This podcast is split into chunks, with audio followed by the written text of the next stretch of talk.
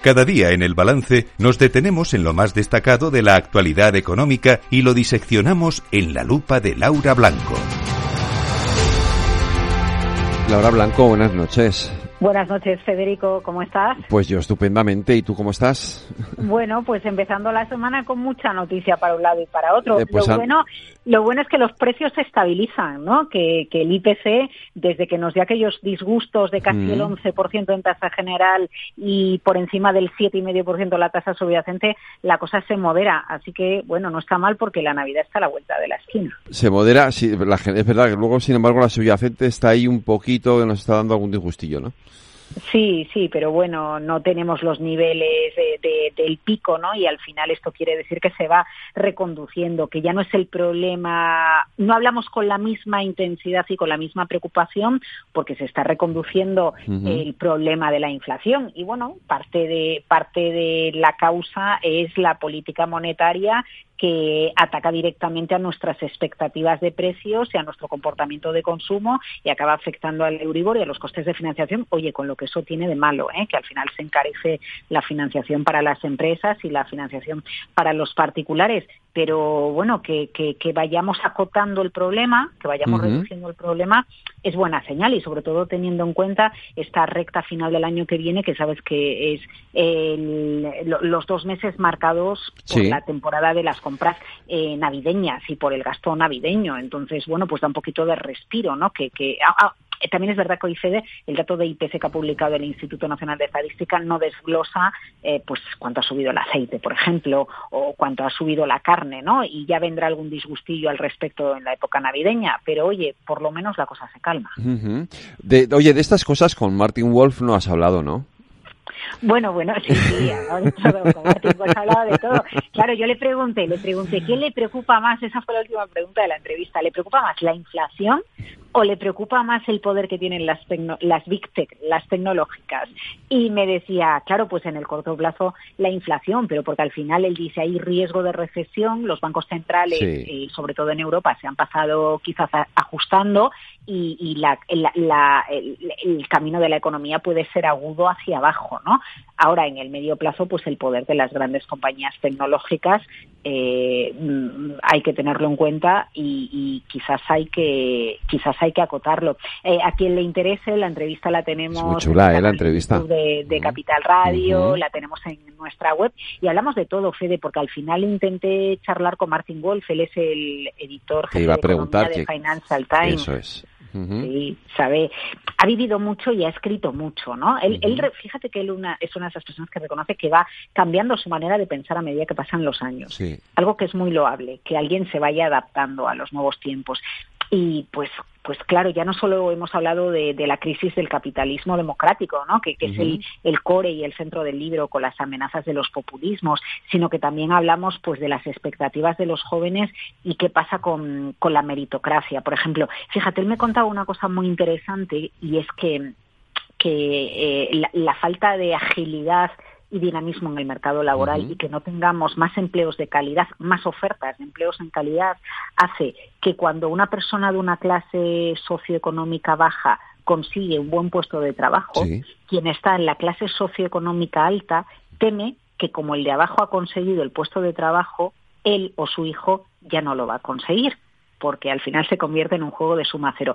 Fíjate que esto nosotros en España lo hemos vivido con los movimientos migratorios. el inmigrante que ha venido a España y que ya tiene un, bueno, pues que ya tiene su casa, que ya tiene su trabajo, no quiere que vengan más migrantes por si le quitan lo que eh, no él, ya se ha él ya se ha trabajado por decirlo de alguna manera no y eso acaba siendo una llama que aviva el voto en, en grupos extremistas como Vox evidente ¿no? que quieren poner el coto a, a, la migración. Bueno pues es muy interesante cómo él reflexiona sobre esto mismo pero aplicado al mercado de trabajo no y cómo cuando estás en una clase socioeconómica eh, si, si el mercado laboral no no es muy dinámico económico, como para que haya trabajo para todos, tú tienes miedo que, oye, que si le dan el trabajo al otro a mi hijo no. Bueno, pues de esto todo reflexionamos sobre los impuestos a la banca, sobre si el salario mínimo es efectivo o no es efectivo. Fíjate que él apuesta por un trasvase de rentas intergeneracional yendo a por el impuesto de patrimonio o por el impuesto a las herencias.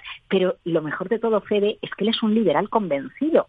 ¿eh? Pero, pero quizás no un liberal conservador al mm. estilo español, porque en España tú dices que eres liberal y los liberales conservadores están por todas partes, incluso, incluso con connotaciones en muchos casos religiosos. Él dice, no, eh, el, liberalismo democrático es la mejor manera de trabajar, pero tenemos que buscar maneras de, de arreglar desde las instituciones lo que la economía de mercado no arregla porque el mercado, por mucho que digan algunos, no se regula solo. Yo comparto, comparto mucho esa idea eh, y además es una de mis es una de mis batallas, es decir, eh, hacer mm. comprender que el liberalismo no es lo que mucha gente cree aquí en España, que es el liberalismo.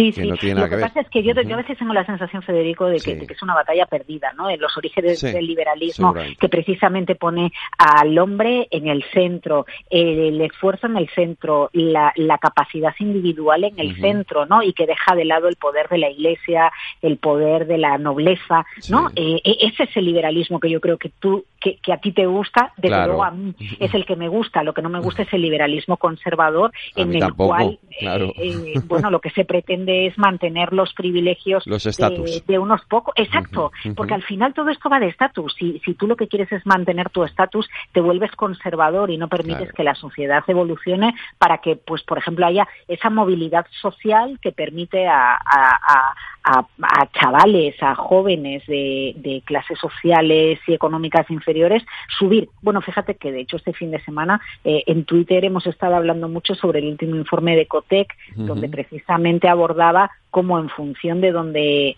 naces, en función de los libros, Federico, en función de los libros que hay en casa, el entorno, no, porque te vayas a leer los libros, pero el entorno de que sea una casa con libros o no, determina qué tipo de, de ambiente hay en casa respecto a la cultura, respecto a estudiar, respecto a probar, y que eso acaba determinando la nota que sacas en matemáticas en relación a la media de PISA. Así que fíjate si es importante el entorno en el que nacemos y la labor que tiene un Estado de, intentar ayudar a los que no, nacen, con, favorecidos, ¿no? Para igualar por arriba, que, que, que, luego al final es el otro debate en España, es que cuando quieres igualar, quieres igualar para abajo. No, no, hay que igualar por arriba, que los de abajo lleguen arriba de todo. Eso es. Oye, un par de asuntillos que tenemos por ahí del día de hoy que creo que, quiero comentar contigo. Repsol, hoy, entre comillas, ha cumplido con su amenaza. No es que haya es una amenaza, lo que ha dicho es que va a paralizar, bueno, a dar un stand-by, ¿no? Algunas inversiones, ¿no? Sí, Eso es. Sí, sí, sí, sí, ha sido el presidente de Petronor en una entrevista y dice que, que la ubicación de, de la planta para producir combustible sintético está en, en stand-by porque, por, por la ausencia de marco jurídico previsible.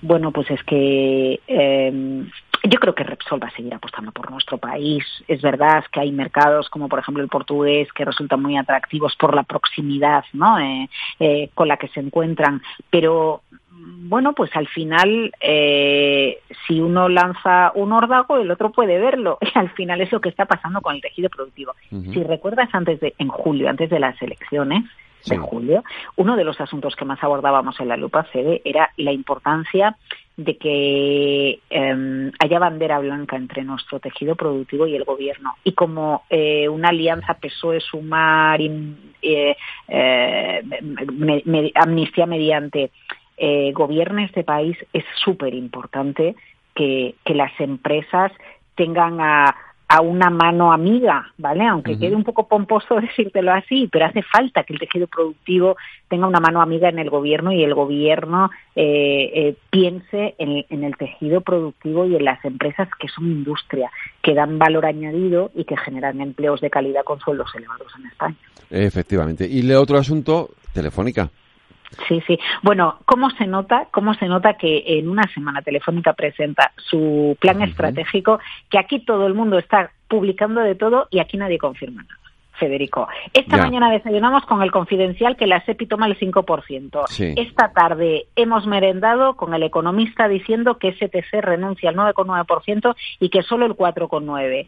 Mira, cualquier, eh, cualquier paso que se dé en el marco de Telefónica, que hoy ha estado muy movidita en bolsa, tiene que darse con la Comisión Nacional del Mercado de Valores por el medio, porque para eso está la Comisión Nacional del Mercado de Valores. Solo nos faltaba que haya información privilegiada respecto a lo que va a pasar con la principal operadora de telecomunicaciones de nuestro país. Y a mí lo que publicaba el economista esta tarde me sorprendía, eh, pero porque el mismo STC, la operadora saudí, ha publicado resultados y ha dicho, el máximo responsable ha dicho que ve como un hito en su estrategia la expansión a través de España, lo cual no me cuadra con lo que entonces publica el economista, el gobierno que está diciendo, pues el gobierno está diciendo que se sigue defendiendo el interés estratégico del país, apuesta por innovación, apuesta por por tecnología, eh, pues no sé yo eh, en, en qué va a quedar lo de Telefónica. De momento yo pongo en cuarentena la información del economista y la posibilidad de que la SEPI entre con el 5% en Telefónica,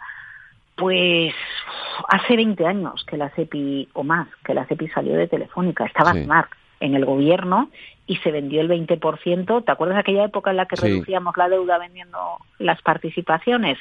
Eh, no sé, yo, yo, yo preferiría dejar respirar un poco las posibilidades en torno a la operadora porque aquí nadie dice ni confirma nada, Fede.